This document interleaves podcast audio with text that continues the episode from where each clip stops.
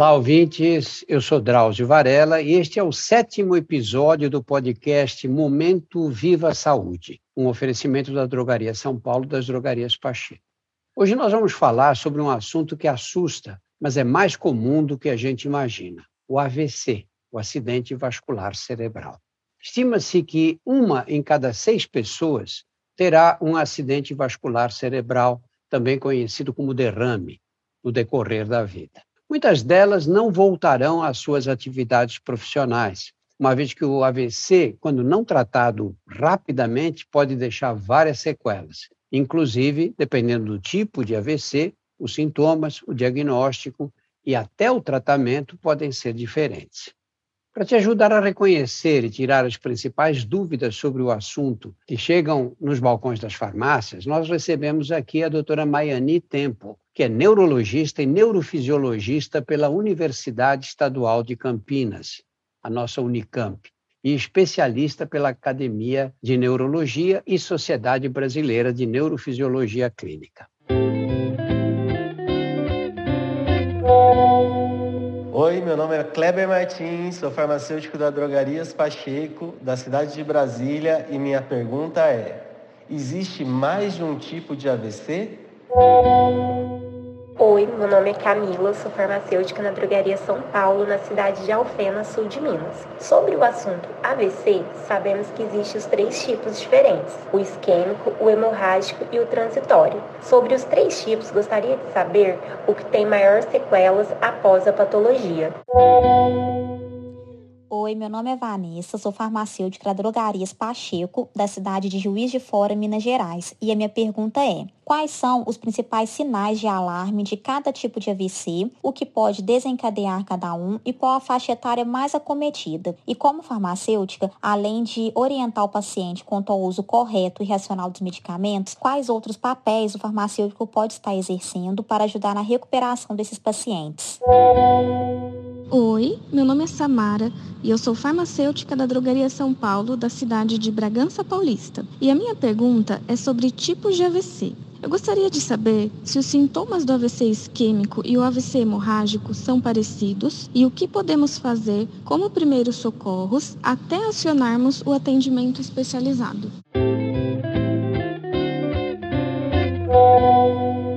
Muito obrigado por aceitar o nosso convite, Maiane. Muito obrigada, Drauzio. É um prazer estar aqui. Para começar, então, vamos explicar o que é o AVC. O AVC né, é a sigla que a gente usa para acidente vascular cerebral. Então, é uma situação em que há uma perda de oxigênio, então há uma perda da capacidade de fornecer energia para uma determinada área do cérebro, e com isso os neurônios, que são as células, né, as partes que formam o cérebro, eles começam a morrer porque não tem energia, não tem alimento para sobreviver. E isso vai ocorrer geralmente por causa da falta de sangue. E essa falta de sangue pode ser tanto porque aconteceu uma hemorragia, então realmente derramou sangue né, naquela região, ou então, que é a forma mais comum, porque faltou sangue naquela região por causa de uma formação de um coágulo em um certo vaso do cérebro. E daí, com isso, vai tendo as consequências de perda de função cerebral. Então, uma falta de força, uma falta de equilíbrio, uma perda da visão. A primeira dúvida vem de Brasília, do Kleber, que é farmacêutico das drogarias Pacheco. Ele quer saber se existe mais de um tipo de AVC e quais são eles. Sim, existem dois tipos de AVC, que são os AVCs isquêmicos e os AVCs hemorrágicos. Então, os AVCs isquêmicos são os principais, que representam cerca de 85% dos AVCs. Então, o que, que acontece nesses isquêmicos? Né? Essa palavra isquemia quer dizer que tem uma falta de sangue. Então, o que acontece? Eu tenho um vaso, no caso uma artéria, que leva sangue do coração para o cérebro e ali se forma um coágulo. Então, aquela parte do cérebro que precisava do sangue daquele vaso vai ficar é, sem receber oxigênio. Então, aquela região do cérebro que ficou sem sangue vai começar a morrer aos poucos. Já os AVCs hemorrágicos, que já são a minoria, aquele vaso, ao invés de faltar sangue, na verdade, aquele vaso é como se ele rompesse. E aí vai derramar é, sangue naquela região do cérebro e forma como se fosse um hematoma. Naquela região, um acúmulo de sangue onde não deveria ter. O problema é que aquele sangue que derramou naquela região do cérebro deixa de chegar onde ele realmente precisa. É como se fosse um cano de água que estoura uma cidade. Vai começar a derramar aquela água ali na rua, no caso sangue, e não chega sangue nas casas. Então, faltando sangue, da mesma forma como no AVC isquêmico vai começar a faltar oxigênio e morte de, dos neurônios também. A Samara da drogaria São Paulo de Bragança Paulista tem uma dúvida a respeito dos sintomas. Ela pergunta se os sintomas do AVC isquêmico e do AVC hemorrágico são parecidos. Sim, os sintomas são bem parecidos na verdade. A gente só vai realmente conseguir diferenciar um AVC do outro por meio do exame de imagem, de uma tomografia ou de uma ressonância. Então, como é esse sintoma? O paciente aí começa tendo uma perda de função, então uma perda de uma certa habilidade que ele tem, que vem do cérebro. E essa perda vem do nada, de uma forma aguda. E um minuto está bem, no próximo minuto começa a não conseguir mais, por exemplo, falar direito, ou fala enrolado, ou falta de força de um lado do corpo, falta do tato de um lado do corpo, perda do equilíbrio ou perda da visão. Então, esses são os sintomas mesmo do AVC. Agora, os casos mais graves, que pode ser tanto um AVC isquêmico grande quanto um próprio AVC hemorrágico grande, aí o paciente pode ter uma dor de cabeça muito forte. E essa dor de cabeça muito forte, ela começa de forma rápida, então ela vai assim, de nada de dor até a dor mais forte da vida em pelo menos um minuto. É muito rápida, muito intensa. A pessoa geralmente vai dizer que é diferente de qualquer coisa que já teve antes. E nesses casos de AVCs maiores, a pessoa pode perder a consciência também, desmaiar mesmo, fica muito confusa. A Vanessa, da Drogarias Pacheco de Juiz de Fora, Minas Gerais, pergunta o que pode desencadear cada um desses acidentes vasculares cerebrais. Cada um desses AVCs, eles geralmente são é, desencadeados por diversos fatores de risco, né? Então a gente precisa separar um pouquinho cada tipo. Então, os AVCs isquêmicos, como eu falei, é porque se formou um coágulo naquele vaso. Para formar um coágulo, quer dizer que aquele vaso foi por muitos e muitos anos sofrendo, como se ele tivesse doente por muitos anos. E essa doença pode acontecer por conta de uma pressão alta por muito tempo, que aos poucos foi deixando aquele vaso mais frágil, ou colesterol muito alto, é, ou mesmo um colesterol não, não tão alto, mas que nunca foi bem controlado e aos poucos foram formando placas de gordura naquele vaso. Ou então, por exemplo, no caso, no caso de jovens, né? Às vezes a pessoa já tem alguma certa doença genética que vai deixar aquele vaso mais frágil e com isso vai se formar aquele coágulo. Então, outros fatores de risco importantes também, obesidade, diabetes, tudo isso vai prejudicar a saúde do vaso. No caso dos AVCs hemorrágicos, como aquele vaso é como se ele rompesse, estourasse, então geralmente já são uma pressão alta que ao longo de muitos e muitos anos também foi fragilizando aquele vaso e em algum momento causou aquele rompimento. Então a gente precisa ficar atento para esses principais fatores de risco: pressão alta, cigarro, que também causa muita doença nos vasos, diabetes, colesterol elevado. E no caso de jovens, a gente precisa lembrar sempre também do uso de drogas, principalmente a cocaína, porque pode provocar aumentos repentinos da pressão e facilitar que se rompa né, esses vasos. E algo muito importante da gente lembrar também é no caso de grávidas, porque as grávidas, elas, tanto as grávidas quanto aquelas mulheres que acabaram de ter bebê estão ali com o bebezinho recém-nascido, que a gente chama de puérperas, elas estão no momento em que a coagulação delas está um pouquinho mais aumentada do que o normal. E aí é um momento bem importante também que é raro, mas a gente precisa ficar de olho porque algumas mulheres podem ter AVC também nessa situação. Maene, você falou de drogas como a cocaína. Né? Eu tenho um trabalho longo em cadeias e no antigo Carandiru eu vi três casos de meninos entre 20 e 30 anos que tiveram AVCs e, em alguns casos, um AVC grave. Hoje eu atendo no Centro de Detenção Provisória do Belém, que é aqui na Zona Leste. A semana passada eu vi um rapaz que tinha 32 anos e teve um AVC que pegou o lado esquerdo, ele tinha muita dificuldade de falar e ficou completamente sem movimentos nos braços e no membro inferior direito dizer, a cocaína às vezes provoca esse tipo de problema, é real. E você pega uma pessoa de 20 e poucos anos, na hora, a última coisa que a gente pensa é num AVC, não é? E, na verdade, pode acontecer realmente. Né? Caso eu desconfie que estou tendo um acidente vascular cerebral, o que, que eu devo fazer? No mesmo instante, você precisa pedir ajuda. E não é, não adianta, na verdade, não é nem um pouco recomendado você esperar que melhore. Ah, vou dormir para ver se melhora. Não, no mesmo momento você precisa procurar ajuda em um hospital ou chamar uma ambulância, o que for mais rápido, o que for mais possível para você. Porque quanto mais tempo a gente demora para começar o tratamento, uma maior região do cérebro está morrendo, está sofrendo, e aí com isso as consequências daquele AVC vão ser maiores. E o tratamento só pode ser feito por profissionais preparados.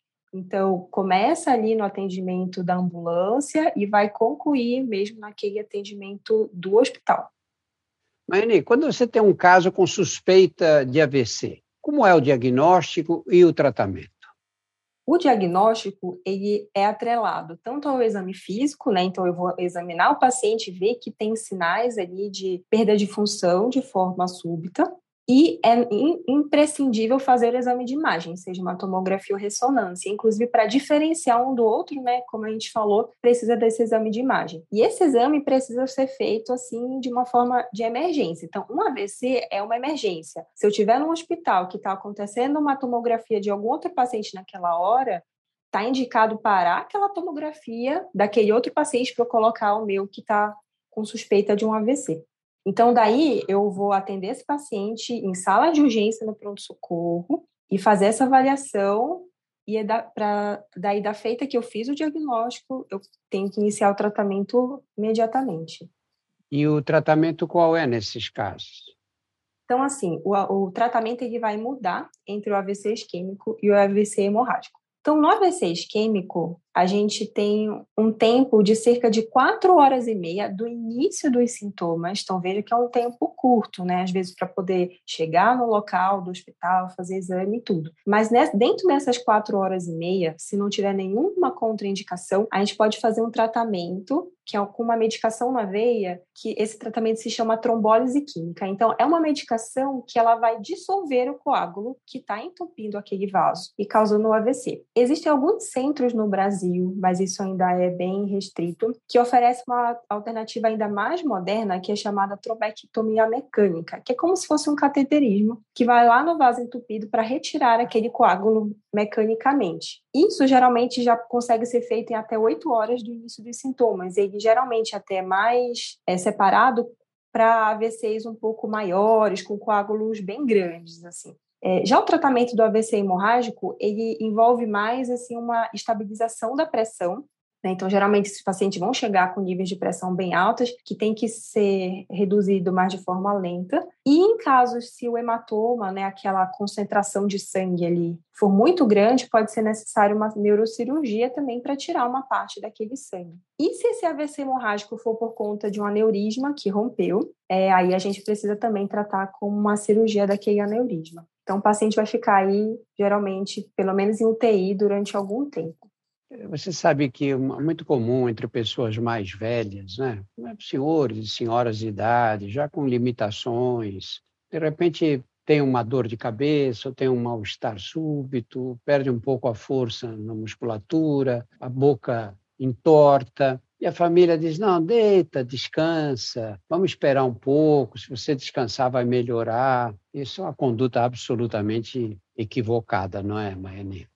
Sim, até porque são justamente esses que estão com maior risco de terem realmente um AVC. E você vê que, por exemplo, o primeiro tratamento que é a trombólise química, que é a que está mais disponível do Brasil, apesar de também não estar tão disponível assim, é quatro horas e meia o limite, geralmente, né? Então, às vezes, a pessoa foi dormir, quando acorda, já passou o tempo, né? Então, aquele AVC já evoluiu, muitos neurônios já morreram, e a gente perdeu o tempo mesmo de fazer um tratamento que seria mais efetivo, né? Em relação à gravidade dos dois grandes tipos de AVC, o isquêmico e o hemorrágico, a Camila, da Drogaria São Paulo de Alfenas, no sul de Minas, pergunta qual deles costuma deixar mais sequelas. Na verdade, a sequela ela vai mais do tamanho do AVC do que do tipo. Então, a questão é qual AVC que prejudicou uma maior área ali do cérebro. Então, a gente tem AVCs isquêmicos que são bem pequenininhos e às vezes o paciente se recupera daquela, daquelas sequelas em poucos meses, mas às vezes a gente tem AVCs isquêmicos que são bem grandes, como esse esse rapaz que você viu, né, que usou cocaína e tudo, não um AVC bem extenso. A mesma coisa hemorrágicos, tem uns bem pequenininhos que deixam poucos sintomas até AVCs muito grandes, hemorrágicos, que o paciente precisa passar por grandes cirurgias. Então, eu geralmente gosto de falar que nosso cérebro é como se fosse um mapa do país de um país assim com seus estados e cidades. Então, quanto mais cidades foram afetadas por uma falta de água, no caso do isquêmico, por um alagamento, maiores vão ser os estragos. Então, algo muito importante é ter suspeita de AVC, correr para o hospital e é necessário também iniciar reabilitação com fisioterapia e tal, o quanto antes. Quanto mais cedo iniciar, maiores são as chances de recuperar e de ter menos sequelas também. Mas eu gostei desse seu exemplo, viu? nunca tinha me ocorrido, é ótimo, vou passar a usar também. Porque, imagina, você tem um país como o Brasil, né? Aí, de repente, você tem uma falta de água completa no Acre. Não vai alterar nada a situação em São Paulo, mas no Acre pode provocar grandes problemas. Então, no cérebro, aquela área atingida vai ter problemas, né? As outras áreas não ou no alagamento, como nós tivemos agora, esse alagamento em Petrópolis ou na Bahia. Aquelas áreas é que são atingidas. Né? Nas outras pode até haver uma repercussão secundária. É interessante, que o cérebro funciona assim, né? Você tem cada área responsável por um tipo de atividade, por um tipo de ação no organismo. Né? Ótimo exemplo esse. que bom. Tem uma, uma pessoa que teve um AVC, pode no futuro ter outro, Maeni? Infelizmente, sim. A recorrência, né? A chance de acontecer um outro AVC é de pelo menos 20% nos primeiros cinco anos. Então, especialmente os pacientes que estão, por exemplo, com uma pressão muito alta, sem um controle adequado, lembra que os vasos do cérebro vão ficando fragilizados mesmo. E aí, até um paciente que teve hoje um AVC isquêmico, daqui a pouco ele pode ter um hemorrágico porque aquele mesmo vaso que estava frágil para formar um coágulo também está frágil para se romper. Né? Então, quando o paciente tem AVC, a gente precisa olhar para todos os fatores de risco para controlar isso, para então evitar que um novo AVC aconteça. Vamos falar um pouquinho mais sobre a demora em chegar ao atendimento. Eu fiz uma vez uma matéria na televisão para o Fantástico, um grupo do Hospital das Clínicas de Ribeirão Preto e eles montaram um esquema de atendimento, Maiane, que é assim: o resgate é chamado. Eles chegam na casa do paciente, desconfiam que aquilo é um AVC, eles avisam o hospital.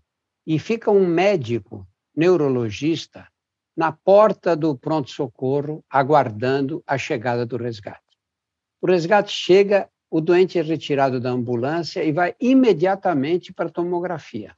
Eles fazem a tomografia, se for um acidente hemorrágico, eles tomam as medidas necessárias e tudo, e se for isquêmico, eles já fazem ali mesmo, no centro de radiologia, já fazem a desobstrução, que a gente chama de trombólise, né, para tentar dissolver o coágulo. Qual a necessidade de montar esse aparato nos prontos-socorros e de tentar conseguir o atendimento mais rápido possível? É mesmo muito necessário? É extremamente necessário. Inclusive, Ribeirão Preto é padrão ouro, assim, é um centro de referência mesmo do tratamento do AVC. É, então, o que acontece é assim: quanto mais tempo leva para a gente iniciar o tratamento, ou seja, é, devolver o sangue para aquela região, devolver a circulação de oxigênio para aquela região do cérebro, mais neurônios vão morrendo. Então, uma região cada vez maior do cérebro vai ficando danificada de forma permanente. Mas quando eu consigo logo restabelecer o, o oxigenação, o fluxo de sangue ali, então certas regiões do cérebro que estavam quase morrendo vão conseguir regenerar e nem vão chegar a realmente morrer. E essa questão do tempo que a gente falou, por exemplo, a trombólise eu tenho no máximo quatro horas e meia, né, para poder iniciar. Então, a gente precisa ser rápido justamente para salvar os neurônios. A gente tem uma máxima na neurologia nessa parte do AVC que a gente fala que tempo é cérebro. Então, assim, o tempo, quanto mais tempo está passando, mais cérebro está morrendo. Então, tempo custa cérebro. Então, a gente precisa realmente ser muito rápido. E você sabe que isso ainda não acontece no Brasil, mas existem países em que é, existem pequenos aparelhos de tomografia nas ambulâncias. Então, quando tem um código né, de AVC que é acionado por uma suspeita de AVC, quando o, o SAMU né, do país chega, já faz logo uma pequena tomografia ali, no tempo que está em transporte, e já detectando né, que não tem sangramento, ou seja, deve ser um AVC isquêmico mesmo, já faz ali na ambulância a dose inicial do trombolítico, né, da medicação da trombólise. Então, para ver que quanto antes, melhor. Então, às vezes, muitas vezes, né, eu já presenciei pacientes que tinham é, chances de terem AVCs enormes, porque era um coágulo muito grande, num vaso grande, mas que como a trombólise foi feita logo, esses pacientes terminaram muito bem, conseguiram se restabelecer muito bem. A Vanessa, de Juiz de Fora, pergunta quais são as pessoas que têm mais risco de sofrerem um acidente vascular cerebral se existe uma faixa etária mais acometida?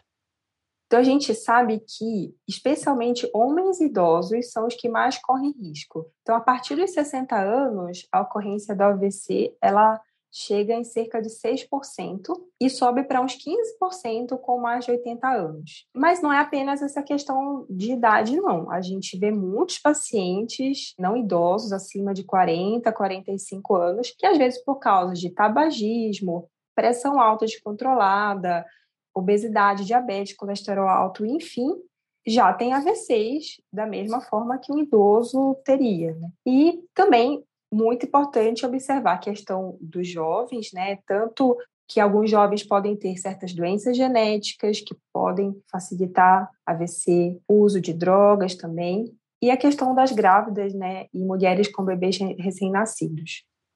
A Vanessa é, é farmacêutica e acho que tem outra preocupação. Quer dizer, o farmacêutico, além de orientar sobre o uso de medicamentos, tal, como é que eles podem atuar junto aos médicos para ajudar na recuperação do paciente que já teve um AVC?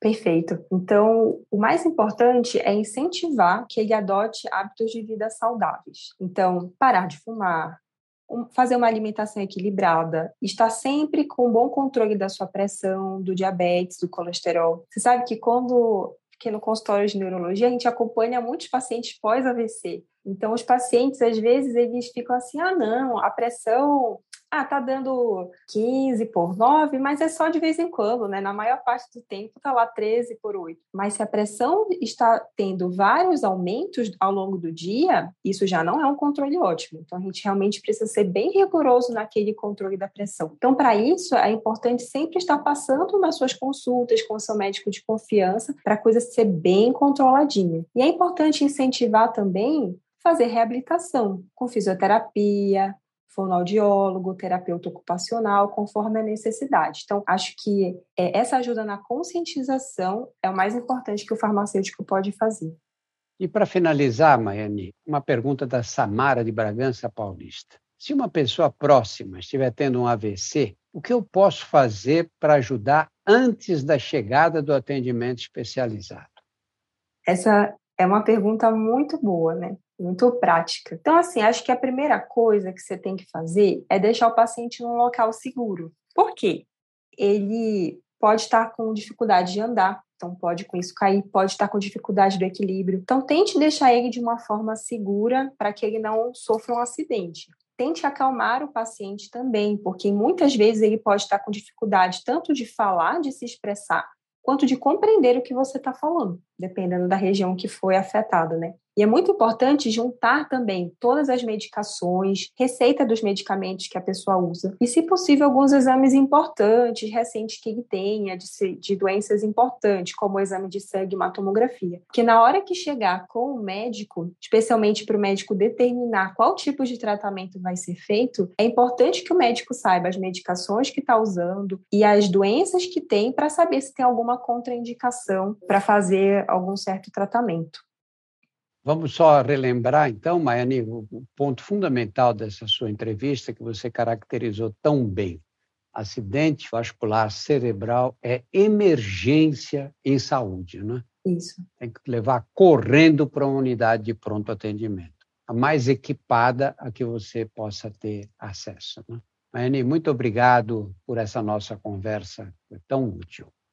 Eu que agradeço, foi um prazer mesmo e fico muito feliz de poder contribuir também com conhecimento para mais pessoas terem acesso a isso. Nós conversamos com a doutora Maiane Temple, que é neurologista e neurofisiologista pela Universidade Estadual de Campinas, a Unicamp, é especialista pela Academia de Neurologia e pela Sociedade Brasileira de Neurofisiologia Clínica. Se você gostou deste episódio, não deixe de se inscrever no Momento Viva Saúde pelo seu agregador de podcasts preferido.